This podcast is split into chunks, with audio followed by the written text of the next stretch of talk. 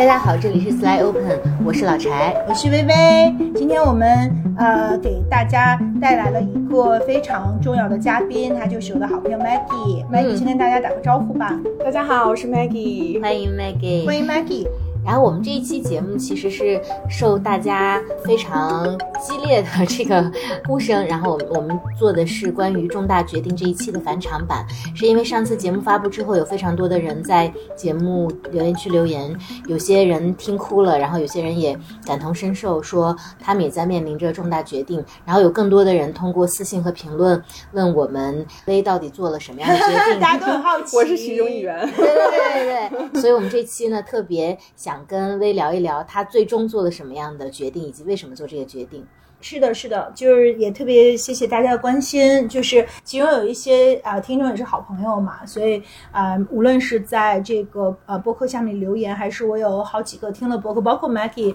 的好朋友都问了我这个问题，大家也很好奇我最后做的是怎样的决定。看我还在这儿这么开心的呃一期录播客，就知道呃其实我最后还是选择留下来，然后没有去啊 take up 那个机会，呃。然后我也特别想，就是一个月这个大这个事儿大概发酵了有一个多月了吧。那这一个月当中，我也有一些不同的回看和就是呃做完这个决定的很多的感受。那我今天请来 Maggie 主要的原因是因为呃很巧的是 Maggie 在同一个时期呃大概也面临一个非常相似的这个 situation，然后他其实是跟我做了一个呃。相反的决定，就是他决定离开，所以我我想就是我们两个的嗯，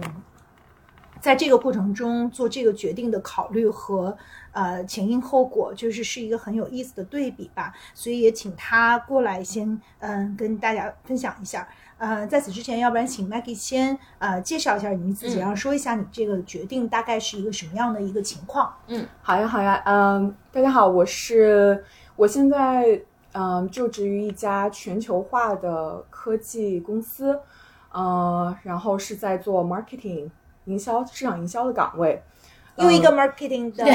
欢迎呃，柴我 Coco，我们都是对，都是 marketing 的背景。对对，所以我们也是好朋友嘛。对，然后我自己的这个决定是，呃，去纽约，呃，其实是同一个 role，但是。呃，relocate 到纽约，因为我其实在这家公司，在这个岗位已经差不多四年了，嗯，然后相当于是见证了这个团队从零到一，就是拔地而起的整个过程。然后我们这个，嗯，这个部门的业务核心也慢慢从北京转移到美国。然后其实这个决决定这个机会来的时候，我就觉得，哦，好像是天注定，然后让让我抓住这个决定。所以就是我要面临的选择就是留在北京还是去纽约。那其实这两个这两个决定背后牵扯了很多因素。那留在北京，嗯，就是意味着我可以跟我的家人在一块儿。当然最重要的还是我的女儿。我女儿今年九岁了，嗯，然后因为各种原因吧，她没有办法跟我一起一起去美国，嗯，所以我我当时做决定的时候非常纠结，呃，大概历时用了一年。去年六月，我老板就跟我说。有这么一个机会，你要不要过来？嗯，然后我跟他说，那个你给我一些时间，我我要考虑一下，因为还还不确定孩子能不能去。嗯，然后呢，所以我要留我我去的话，就意味着要离开我的女儿一段时间。嗯，那留下来的话，就意味着我会错过这样的一个机会，大概是这样的一个背景。嗯，听起来还是一个很大的取舍吧。嗯，就是嗯。因为女儿也会很需要你，然后她的这个你陪伴她的这个时间对你来说也很重要，但事业也很重要。那在这两个天平上，你是怎么去考虑的呢？嗯，我一开始我是我第一反应是想要去，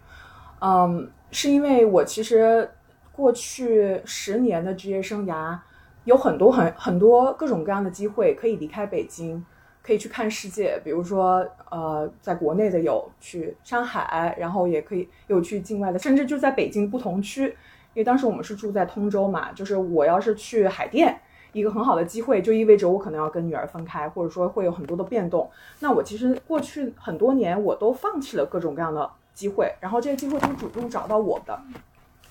嗯，然后，但是我今年已经。三十快三十七岁了，人到中年，我就觉得，如果我这这次机会不抓住的话，我可能这辈子就没有没有这样的一个机会再去在事业上进行一个跳跃。啊，然后这里面可能也牵扯牵扯到我的一个背景。嗯，我其实嗯家境其实并不是很好，我从小基本上就是都是靠家里的各种亲戚朋友救济，然后慢慢的到北京上了大学，然后所以我大学毕业那个时候，我看着我身边的朋友，尤其是我们在传媒行业，就是我们学的是传播学，嗯，然后身边的同学基本上都是出国留学或者是读研，然后我没有任何的选择，我没有没有没有退路，我就想着我要立马毕业。嗯然后工呃工作挣钱养活自己，嗯，不要再靠父母。然后，所以我其实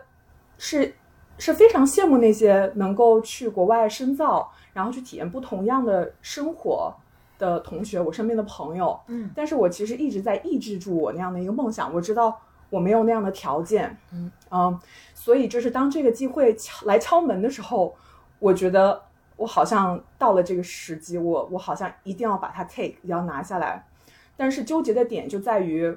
嗯，我女儿三呃就是三年级九岁，也到了一个非常关键的成长期，她有很多很多想法。然后你就发现，你少见她一个礼拜，你就会错过很多成长。比如小学生有很多梗，你知道吗？嗯，你就发现你在不停的追赶她的脚步。那我非常担心的是，我离开的这段时间。可能会错过他非常非常的重要的成长，甚至会让他疏，就是我跟他的距离越来越疏远。然后我有时候想，可能我需我需要他比他需要我更多。嗯嗯，所以就是我就这是我非常纠结的一点，也就是为什么过去那么多年有很多很好的机会，我都想都没想，我直接放弃了。嗯，但是这到了这个时间点，我觉得我再不抓住，可能。以后再没有这样的机会，而且是纽约，是一个这么文化多元的地方，而且我从事的行业是营销广告行业，嗯，所有最艰难的资源和人脉都在那里，都在那里，嗯，然后，所以我觉得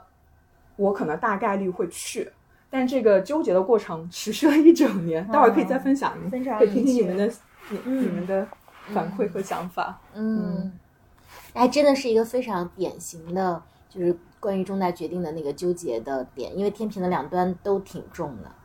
嗯，是的，嗯，可能有一个小小的背景，就是嗯，就是为什么女儿不能跟你去？我想跟大家说一下，可能是我猜啊，可能是不是因为就是你呃，其实跟孩子的爸爸不在一起了，然后孩子的爸爸在这边，那女儿就是她，就她得跟也得见孩子的爸爸，所以你没有办法把她带到纽约去。对对，就是这个原因，因为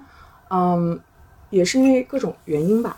就是对我，我跟孩子的爸爸大概几年前分开了，各种原因，他一直跟主要跟爸爸生活在一块儿，然后我是每个礼拜会抽三到四天的时间会去看他，周末会都会去陪他，嗯。嗯，那么我其实也是争取了这个机会，就是跟他爸爸谈了很多次，希望可以把他带过去，就是。我跟他说啊，期限是两年，让孩子可以体验一下不一样的文化和生活。嗯嗯，但是他其实对孩子也非常的上心，他嗯觉得可能这个变化对孩子来说有点大，而且他现在正好到了小学比较关键的时期，如果他去了再回来，还得重新适去那儿得适应，回来再还得再适应。嗯，然后他自己也不想去，他也去不了。嗯，所以。人都是会为自己考虑嘛，他也希望孩子留在他的身边，然后我最后也理解，然后也放弃了。嗯，我觉得就是我把孩子带走，对他来说也不是很公平。嗯，是因为这是你的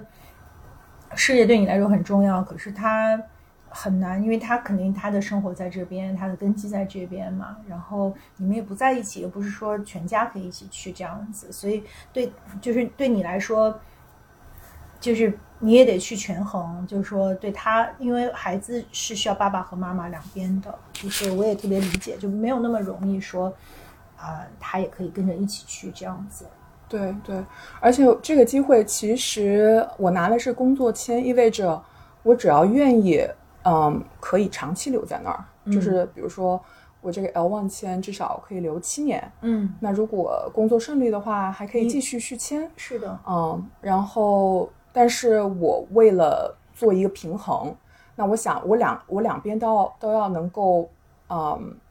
怎么说就要做好这个平衡的话，那我就给这个纽约之行、纽约之旅给一个期限，timeline 对 timeline 嗯。两到三年。那么我去获取我想要的事业上的一个跳跃，然后人脉也好，资源也好，感体验也好，然后之后再回来，再回到女儿的身边，然后嗯。弥补我之前是错过的一些他的成长。嗯，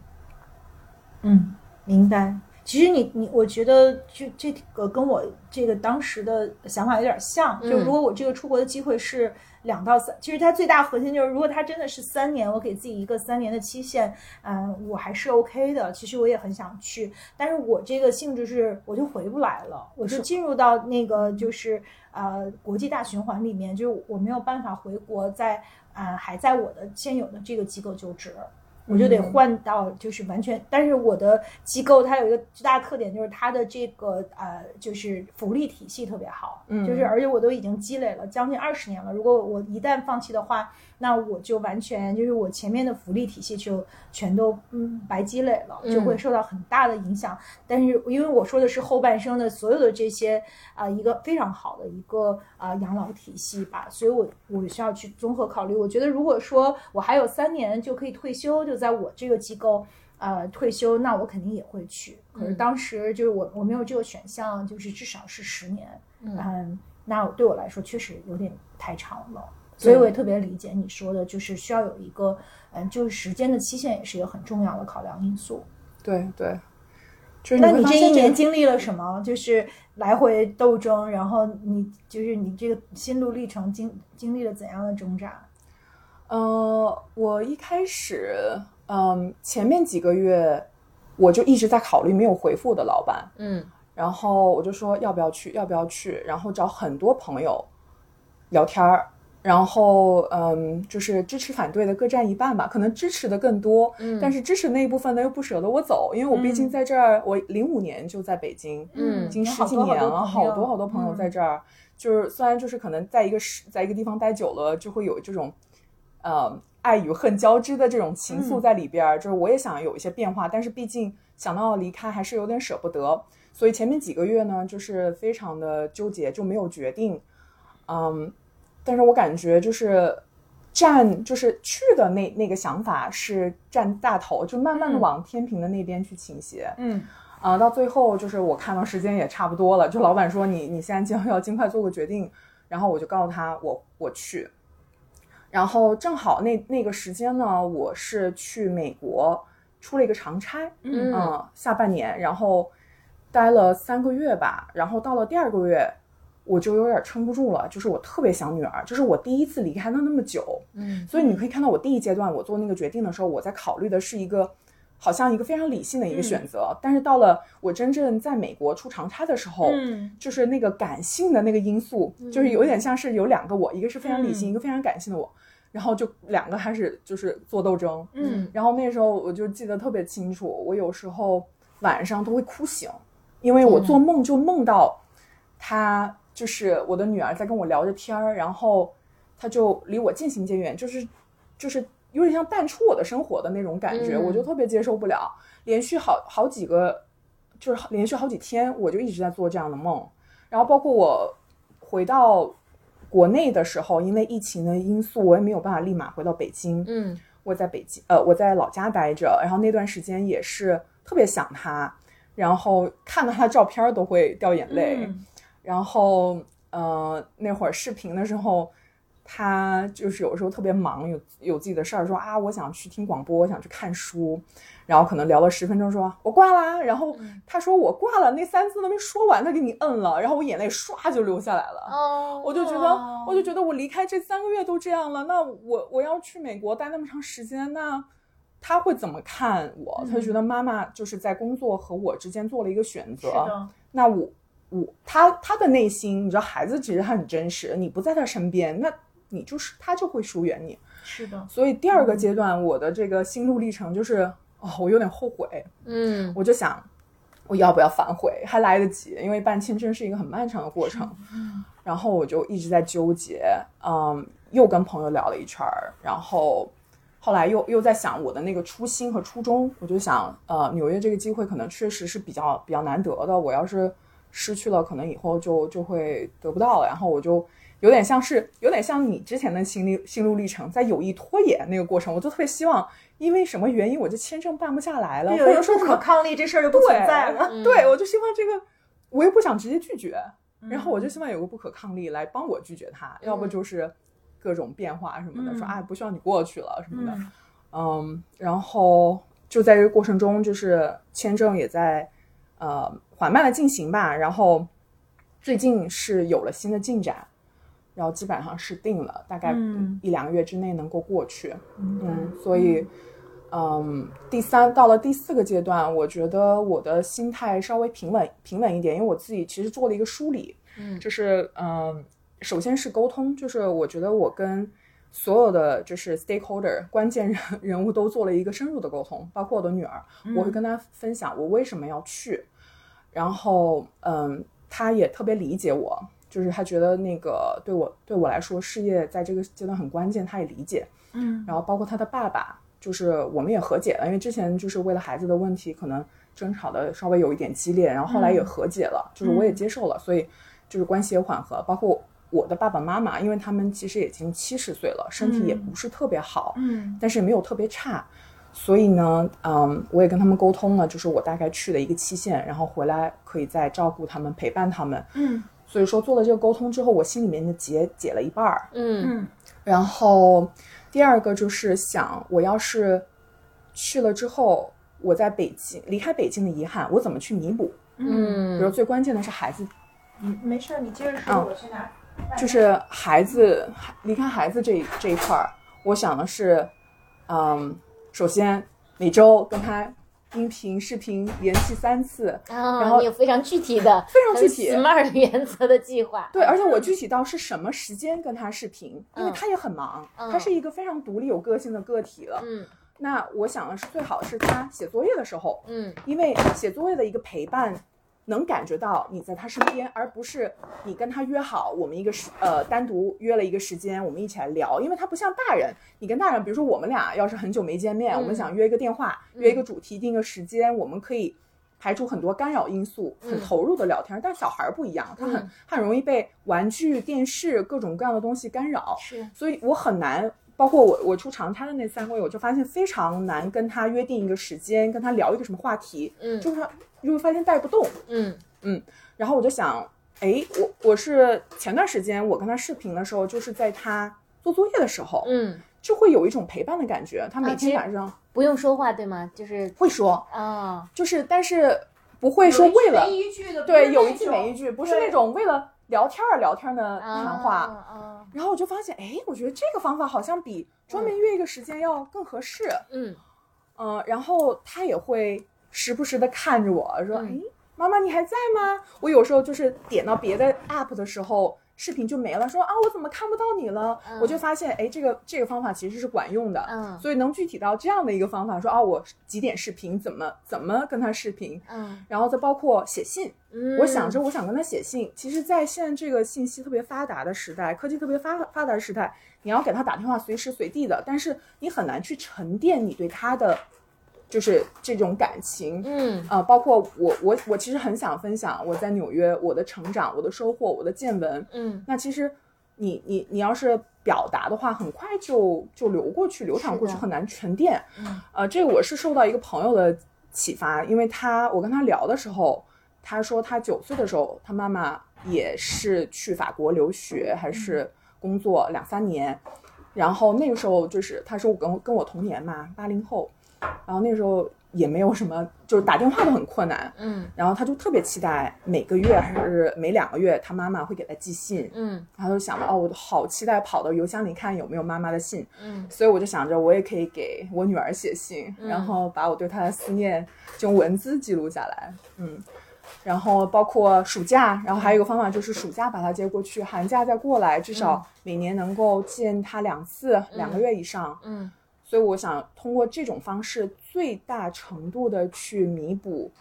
我不在他身边的遗憾和损失。哦，你真的是一个好好的妈妈，我都听得 好感动感，动因为她她为女儿其实做了非常多的事情，包括她跟朋友们聊，然后包括跟同年龄有过类似经历的你的你的同同龄人去聊，然后也包括你刚刚讲的这四个方法，我觉得都想得非常细致，而且。哎，其实有时候父母即便在孩子身边给不了高质量的陪伴，还不如我我我觉得还不如你做的好呢。就你接下来要做的这个，嗯。嗯，所以你通过这些，你自己就对这件事情释然了吗？对，释释然很多，嗯。嗯，和解很多，嗯。但是有时候就是会有反复，就是嗯。特别想他的时候，尤其是，嗯，我在想到要离别的那一天，嗯。我就没法接受，我一想到我就掉眼泪。所以你待会儿要分散一下我注意力，就我想到跟他告别，我就接受不了，嗯然后我就各种戏内心戏可丰富了，说啊，如果现在有两个按钮放在我面前，一个是去纽约，一个是放弃，我可能会按放弃，但是可能过了那个那个点儿又会好一些。嗯，现在还会有一些一丢丢的纠结，但是可能大方向是不会变了。嗯，嗯嗯，嗯，听得我好感动，嗯。所以作为妈妈，你就更能感同身受，就啊，这样其实不是的，我离开我儿子，反正出差一周，我都没怎么想他。对所以，所以我就觉得，像 Maggie 这样母爱这么丰盛的一个人，你要做这样的决定，真的是很难。嗯特别难，而且就是刚才那个我也提到的那个背景，就是我其实不是说我嗯不想把他留在身边，而是也也因为各种因素，我没有办法把他留在身边。我也跟他解释过，嗯所以就是这些年我基本上给他的都是非常高质量的陪伴，就是我都我甚至都会在我有一个 notebook，我会记录有一个 tag 是专门给我女儿的，就是我会记录我跟他聊什么样的话题，我想跟他分享我是我的什么样的感受，就是我都有各种主题。天哪，嗯，我我比如说这周这周末我见到他，我特别想跟他分享什么，我就会写下来，然后分享完会打一个 checklist，哦，就能保证我在非常有限的时间里跟他有非常高质量的陪伴。你平时工作非常忙吗？嗯，非常忙。啊、，对，因为我平时都是要跟美国团队合作比较多，基本上我跟朋友开玩笑说我是上夜班的，啊，早晚要开会，然后白天可能稍微有点自己的时间，但是你也干不了什么，嗯对吧？因为大家都在上班，就是，然后孩子也得上课，所以我基本上就是周中会去看他两天，嗯然后周末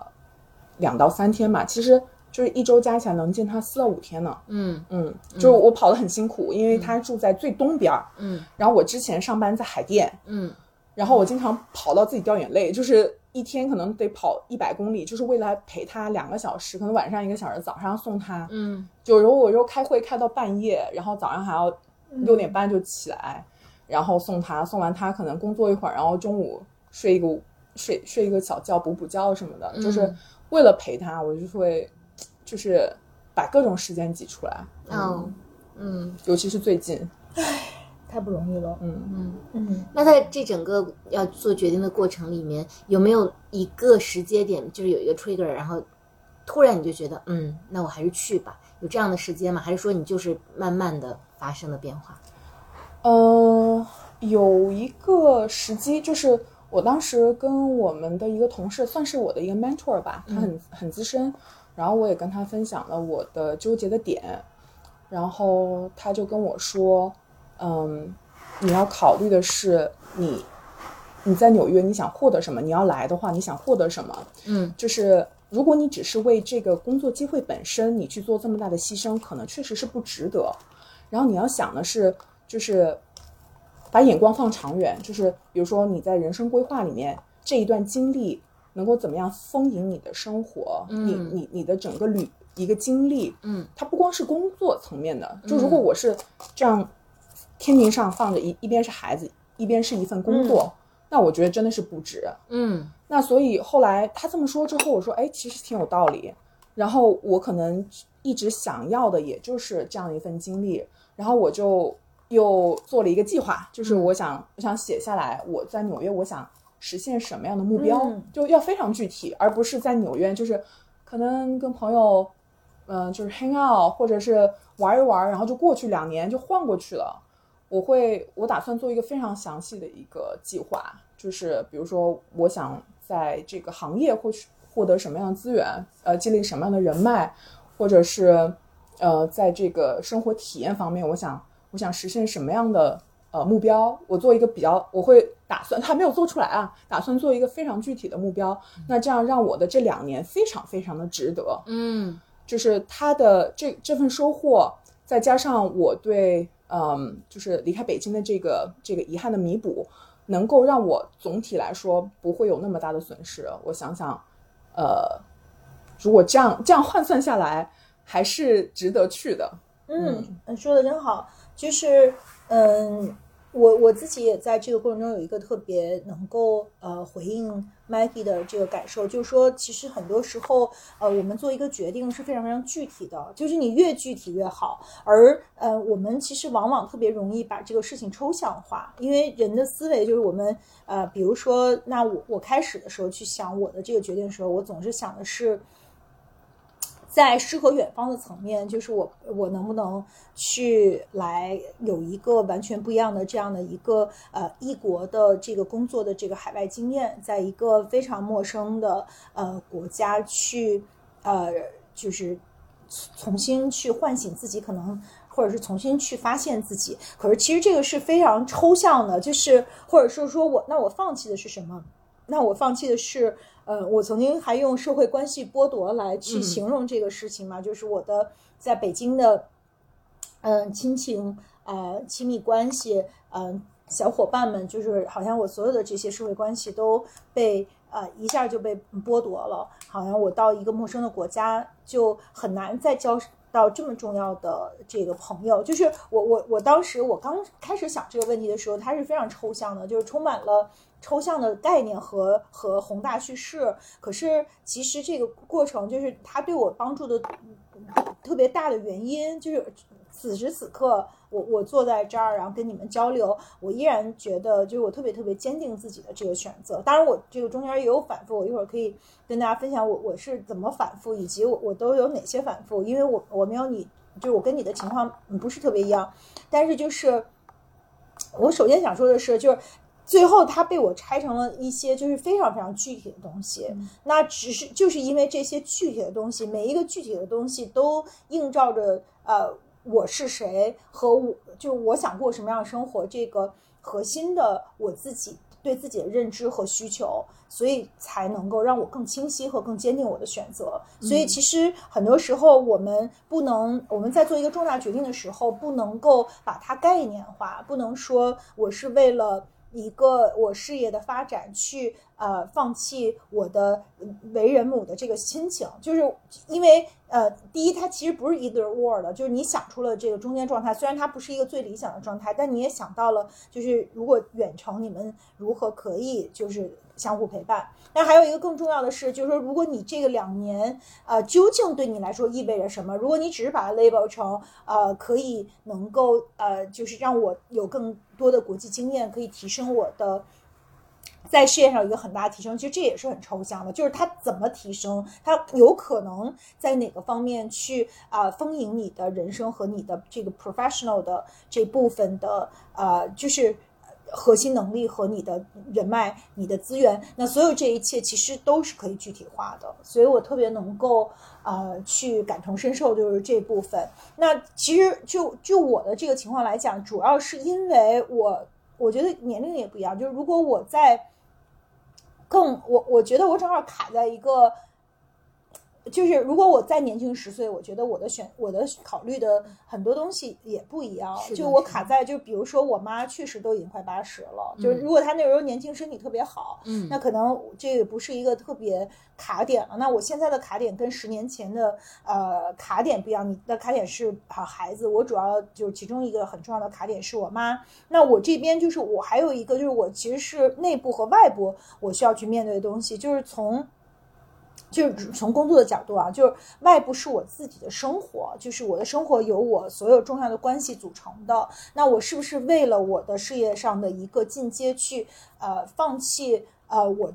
就是特就是会去在我的特别重要的关系上去会受到很多的呃离别和损失啊，包括我妈妈，包括呃亮亮我现在的这个男朋友，包括 S O 的这个好朋友们和我的所有的小伙伴们，就是那。这是外部，就对我来说就是最重要的这些东西。那还有就是这个工作，这个工作表面上看这个机会特别好，它有一个呃闪闪发光的的 title，然后它也就是嗯是一个。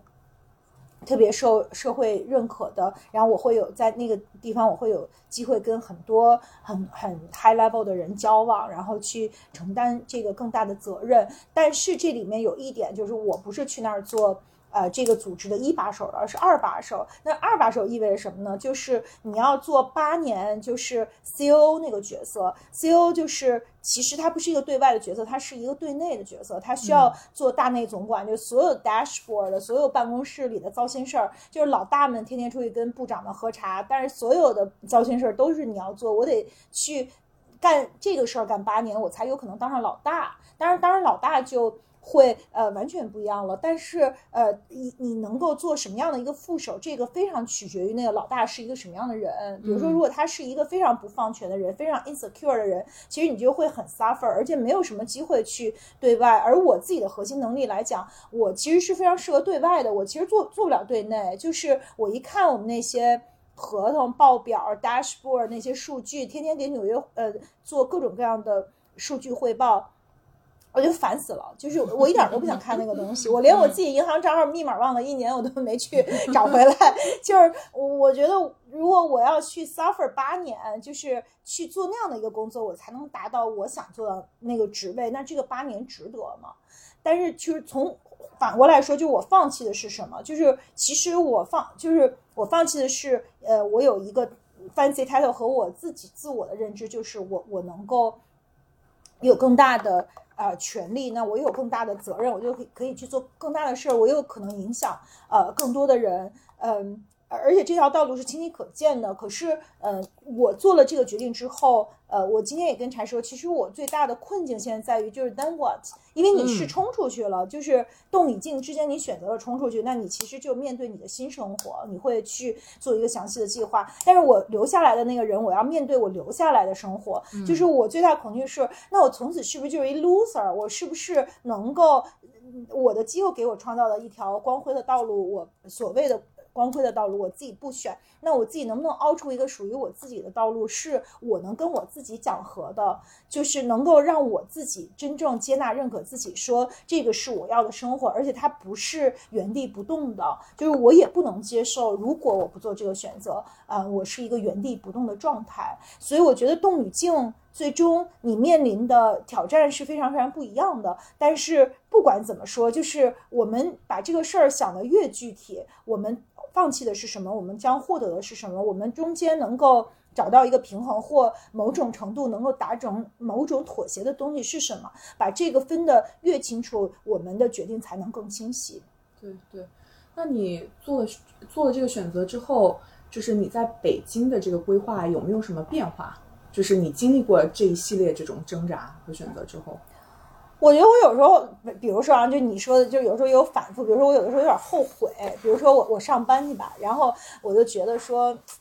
嗯。就是比如说，我跟老我跟我老板有很多事情上的这个观点和嗯，就是看法是不一致的，然后我也不同意他的看法。但就是无论如何，我也不能改变他是我老板这个事实，最终还是他说了算。那这个时候我就会非常不爽，因为我明明就是关键是这样的，就如果你到了一定的年龄，跟老板岁数也差不多大，然后呃，你甚至就是觉得自己的能力也绝不比他差，不过就是他走在在那个位置上，然后我我没有在那个位置上，但是那你就是没有。这样的权利，你就是做不了这个决定了！就是我明明可以选择变成他，可是我我要放弃，因为我有更其他的我人生的 priority，所以要放弃这个决定。可我还是得天天留在北京面对他，然后我就非常的不爽，看着他我就生气。然后有的时候你就会后悔，因为我我我我，那这也是我自己选的，对吧？所以我自己的结论就是说，如果就是这个，其实对我有一个更高的要求，这就有点像是在。大平台内卷还是创业去呃外卷一样，就是我如果选不选择一个 establishment 给我确立好的一条职业发展的路径，那条路径如果我含辛茹苦十年，我可以达到一个嗯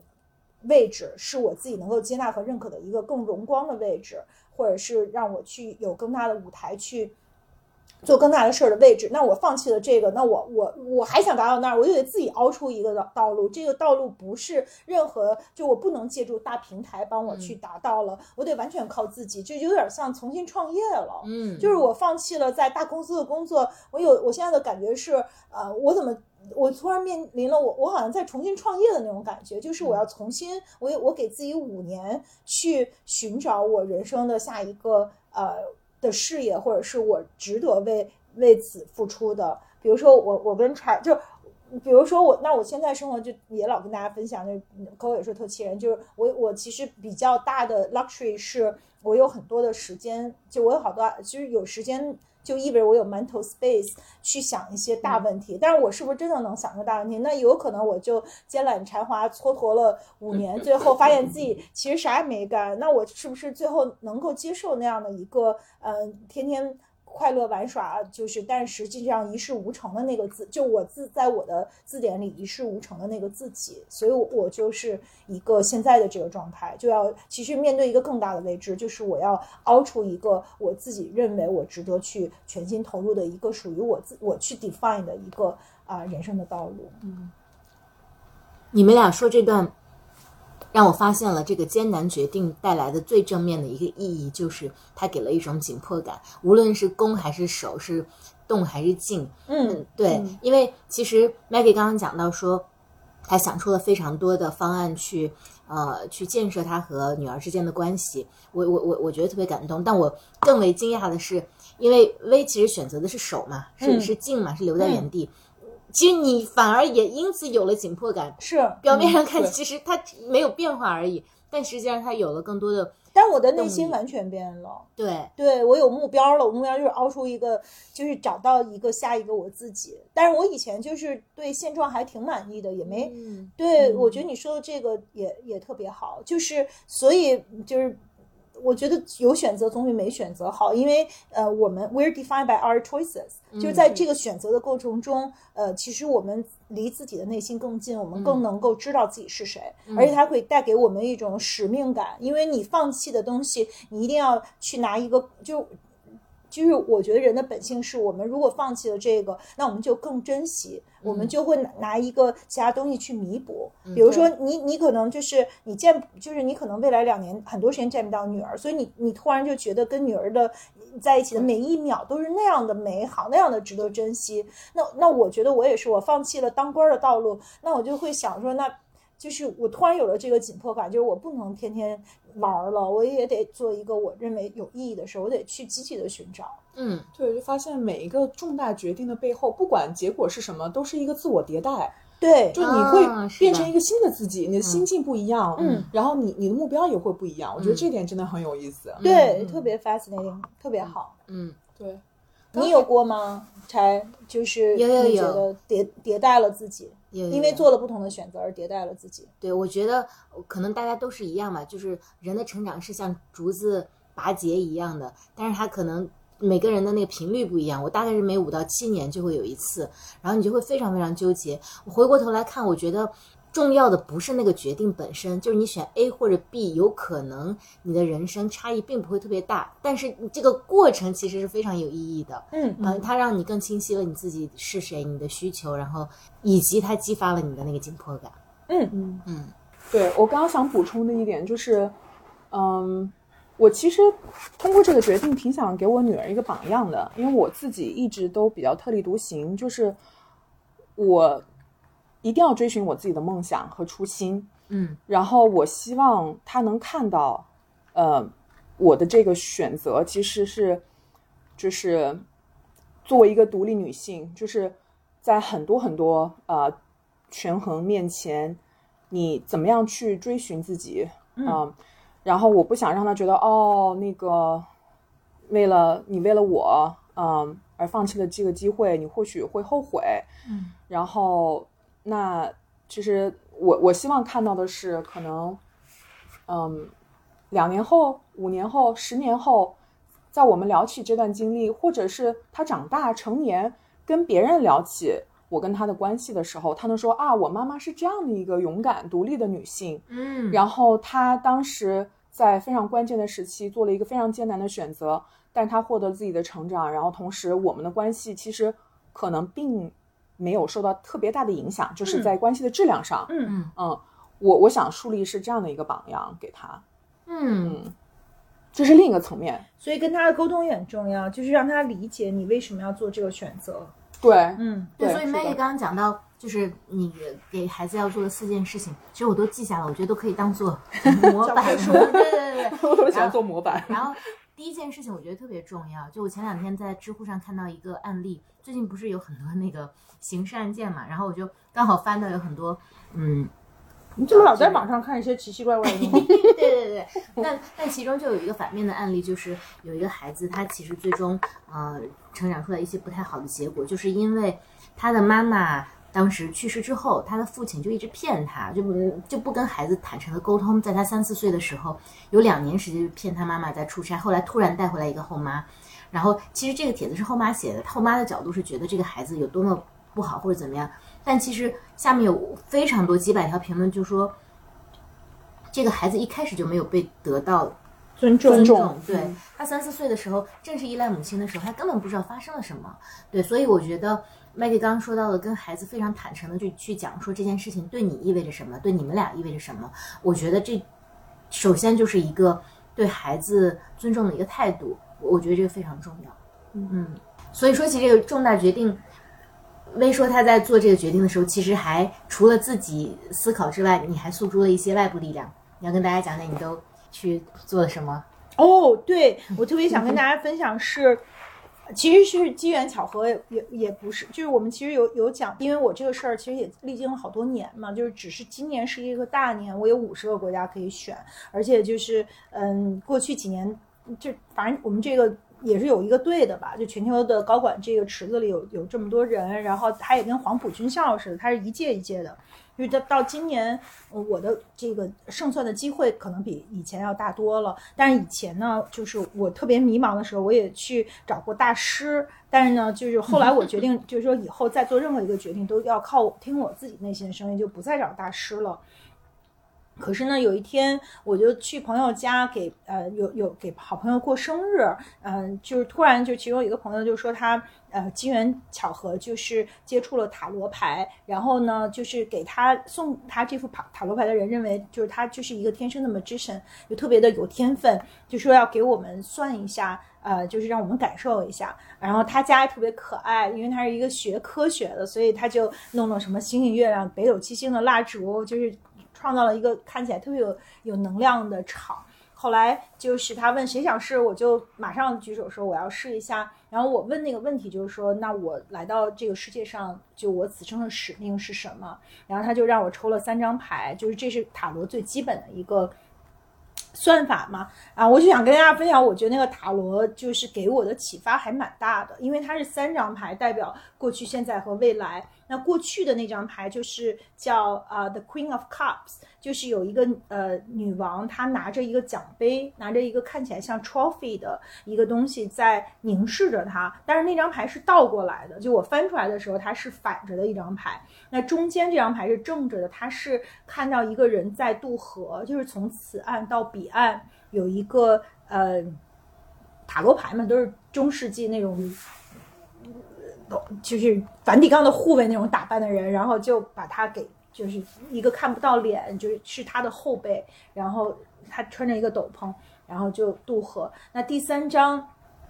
牌也是正序的，就是呃，他这这张牌叫 High 呃 Priestess，就是它其实讲的是未来的我，就是它是这个塔罗牌里这个 High 啊、Priestess 的这个呃角色。那我就呃，他就给我讲了一下这个这个人的角色是什么。首先，这个牌面就特别有意思，因为他就是讲，就是说我过去是一个。看着一个，呃，貌似像一个荣耀的奖杯嘛，就是发呆。然后，但这个牌是倒着的，说明就是呃这样的呃这种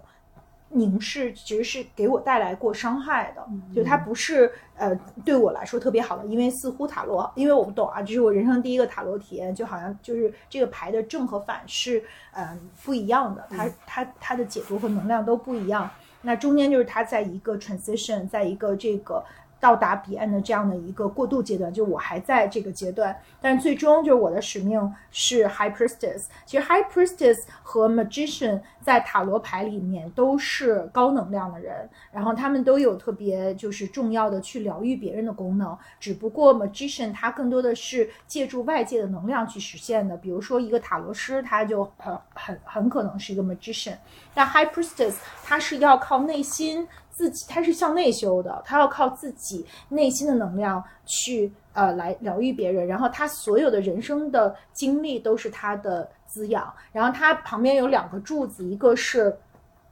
暗的，一个是亮的，就是黑白两个，就是代表就是他说代表 duality，就是呃两种不同的力量在在交织。比如说呃你你就是理解 duality，其实有很多种方式，但比如说他有的时候。嗯，不是菲斯加杰拉德说，就是我们每一个人都会，如果我们能够同时有两个非常矛盾的思想，还能正常行事，这才是一个。就是牛逼的人就就都是这样嘛，我觉得他就是一个这样的一个典型，就是他可能会有两个完全不同的力量去呃互相对冲，但是他能够通过这样的一种矛盾的对冲去能够获得更大的能量。然后他有什么石榴，反正就细节就是有有很多讲，但是我我听到的就可能特别回应我的就是，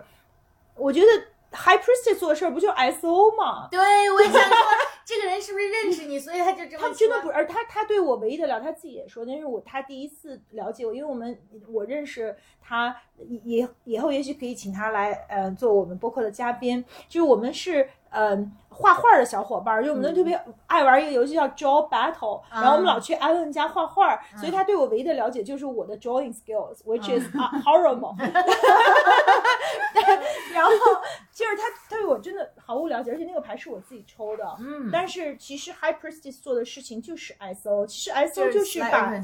对，就是把我们的呃人生遇到的所有的困境、所有的成长、所有的看见，我们遇到的可爱的灵魂。我们的周围的朋友，呃，身身边发生的事儿和生命里发生的事儿来跟大家分享，然后通过这种分享去，hopefully 是一种疗愈，是一种力量，可以帮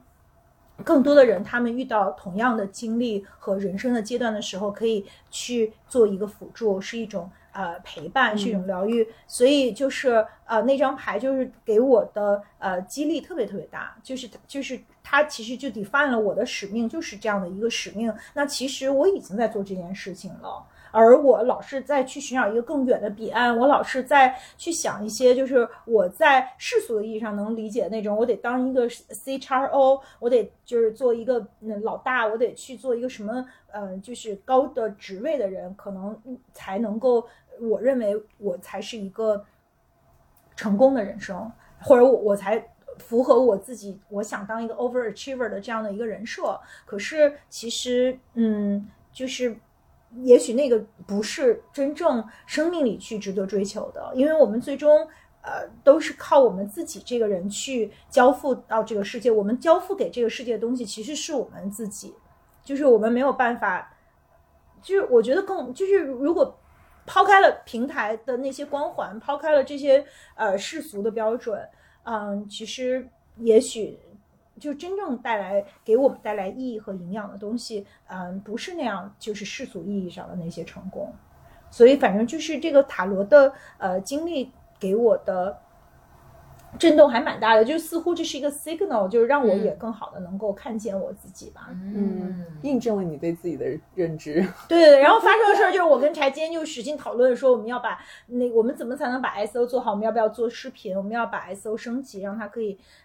给更多的人看，我们就是有没有时间和精力，呃，拿出来去认真的、更好的去做 S O。因为我以前做 S O 总觉得就是这个是一个机缘巧合，然后过两年我就走了，然后我也不定怎么着，我们可能能坚。才开始说我们能做十期就不错了，后来我们坚持了三年，然后现在已经八十期了。对，我们做了八十期，然后今天好像是做八十期。对，所以嗯，其实八十期我们自己在这个过程中也也长。也成长了很多，所以，所以我我就现在又回到，就是好像人生又重新站在一个起点，然后再重新去想从哪里出发。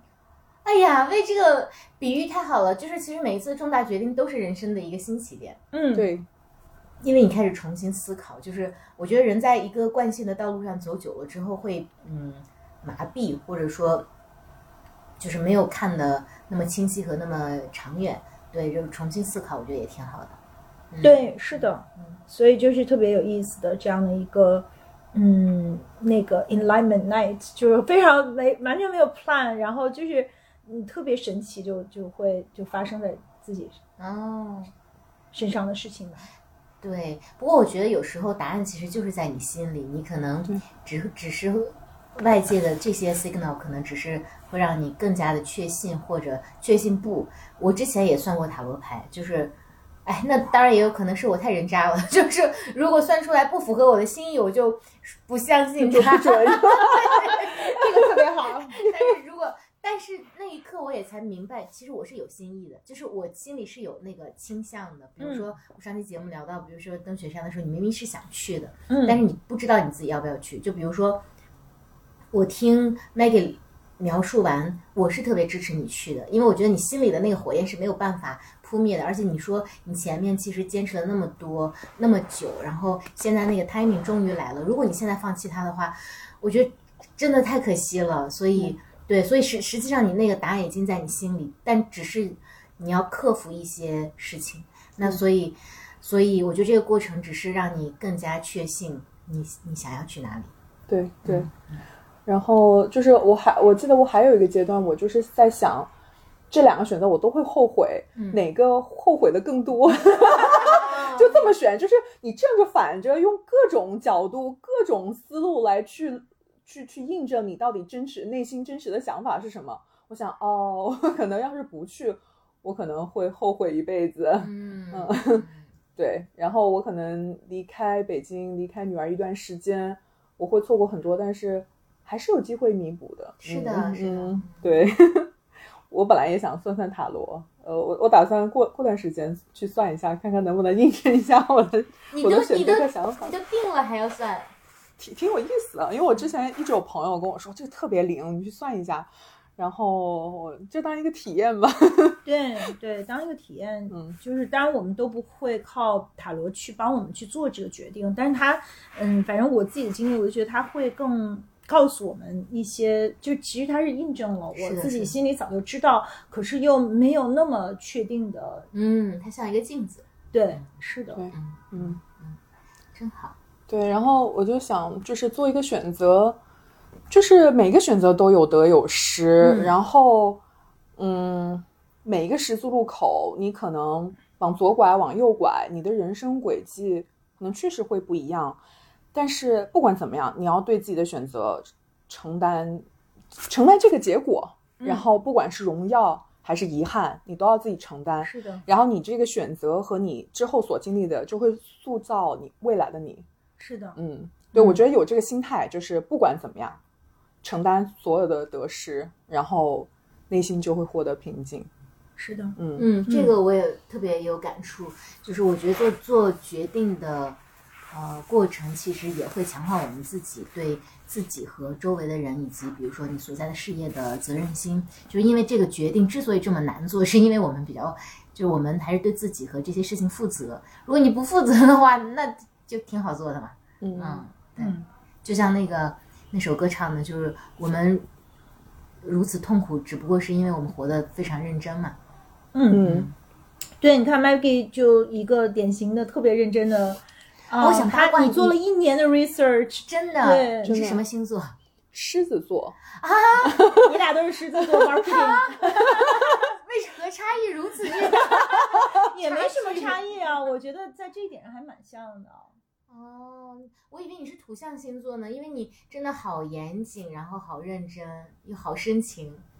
嗯嗯嗯，这也许你我迭代，我觉得我自己迭代过很多次，就是好多朋友跟我说。就是，哎，你跟以前不太一样，但是又不变的东西。嗯，我一直就是会对每一个决定都会非常的认，就像做那个市场调研一样，就是什么 swap，就是 那个表格拉出来，然后各种打分什么的。嗯，我就会把自己所有能想到的，用各种工具吧，就工作上用到的工具，都都用来做做这个人生决定的这个分析，然后让自己嗯没不后悔嘛。嗯。就我做任何决定，我就想我一定不能让自己后悔，即便就是可能过了几年，我说啊。早就是我不想让自己说啊，早知道当初怎么怎么样就好了。就我我的我的 motto 就是不让自己说这样的话。嗯嗯，就是这点上我们俩还挺像的，终于找到了一点相似之 处。就是买东西，就是我我前两年就是老是乱买衣服，可能经历了我一个过程，因为我小时候基本上很少就是买新衣服，都是穿哥哥姐姐的衣服长大的，都是捡别人衣服的，然后。后来就是自己挣了钱，就说啊，我终于可以变美了。然后就是有大概有一两年的时间疯狂买东西，然后那个购物欲就刹都刹不住车。然后就是从疫情开始，因为买不了了嘛，就是，然后我就开始就是也看了很多很多文章，就说其实就是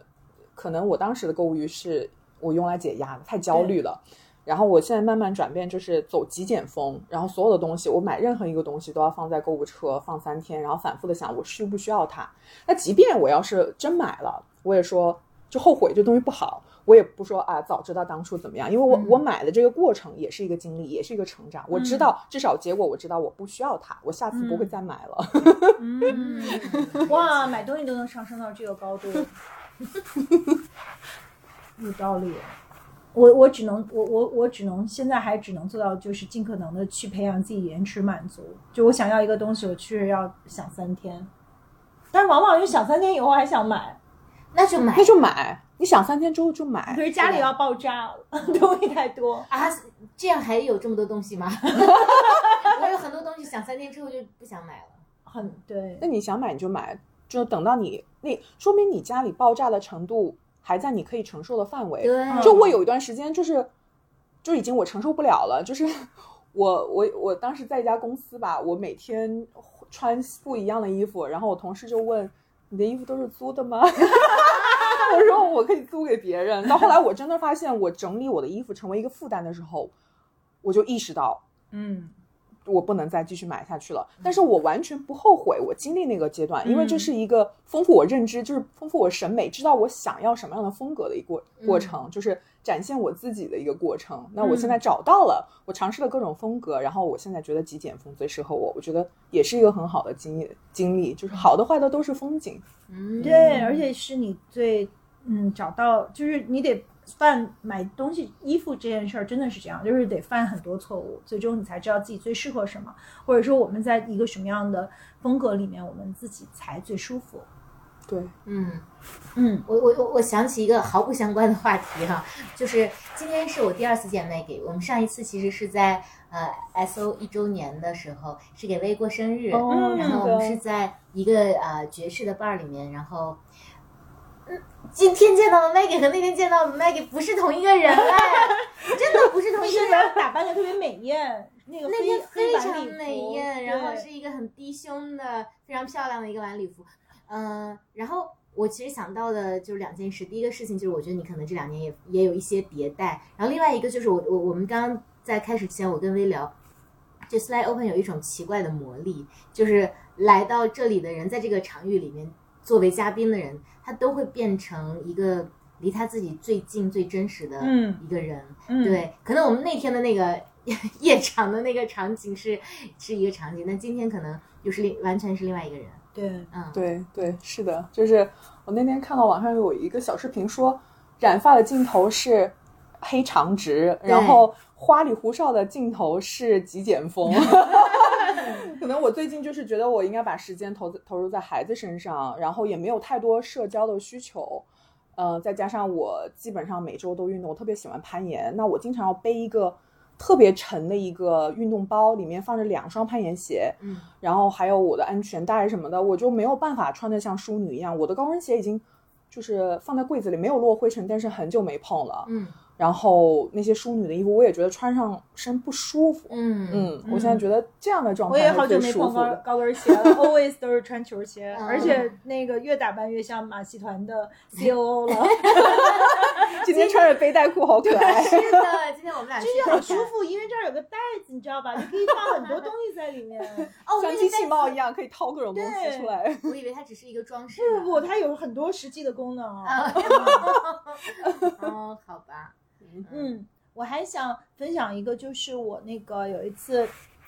就是黑灯那期我有说，就是因为嗯，我就做了这个决定之后，我犹豫了很久，就是要不要跟我妈说，因为呃，我不想让她增添焦虑，就我本来就是嗯很犹豫要不要告诉她，就是因为我不想她知道我每年都会面临这么一个啊。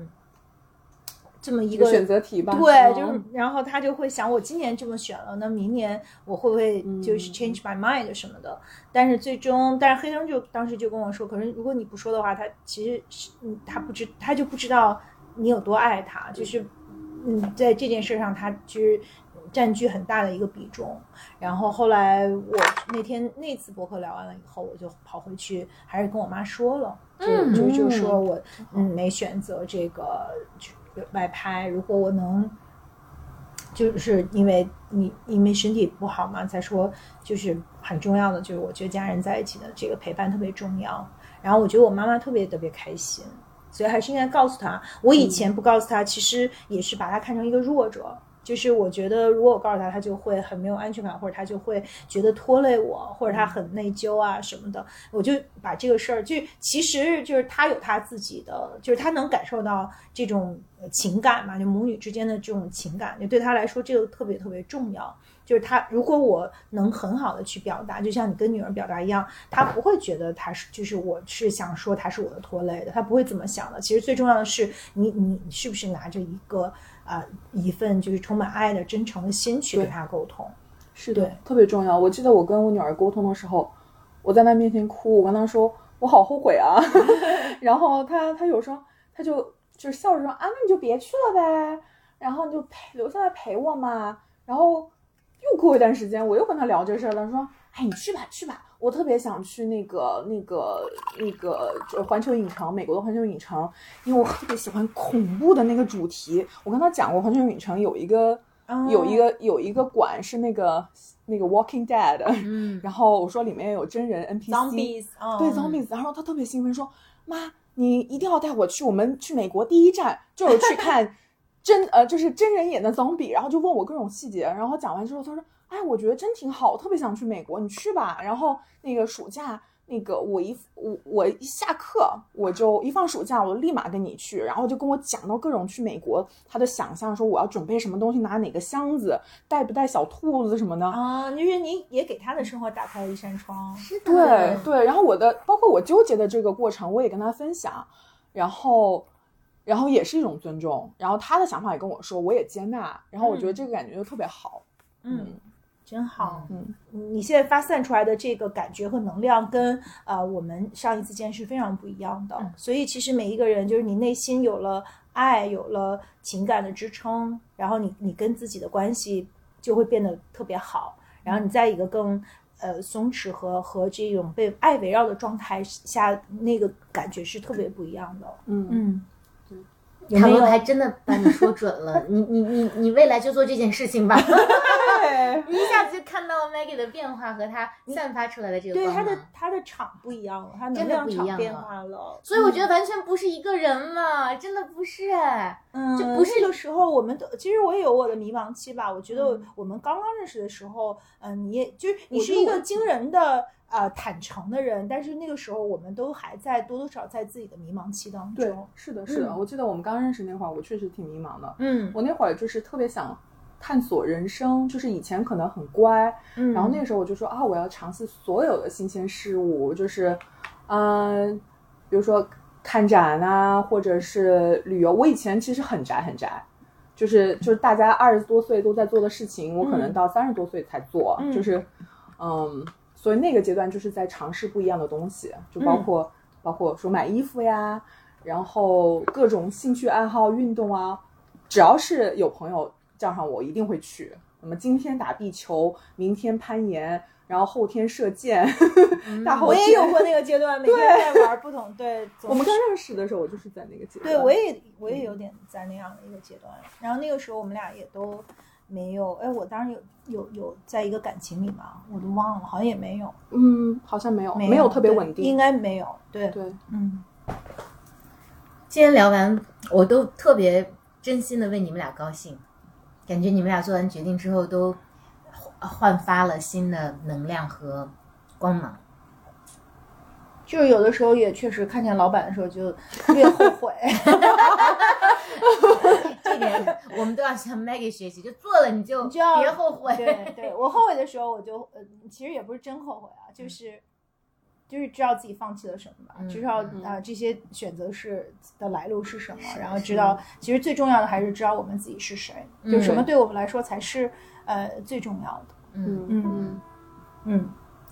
好吧，那我们就愉快的愉的。快的结束对，跟大家聊聊了这期如何嗯。做一个重大决定的啊、呃返场版，也希望我们听众，如果你们也去面临一些啊、人生的重大的决定，就是别忘了你们自己是谁，以及啊、把问题要问的尽可能的具体，要像 Maggie 一样去啊、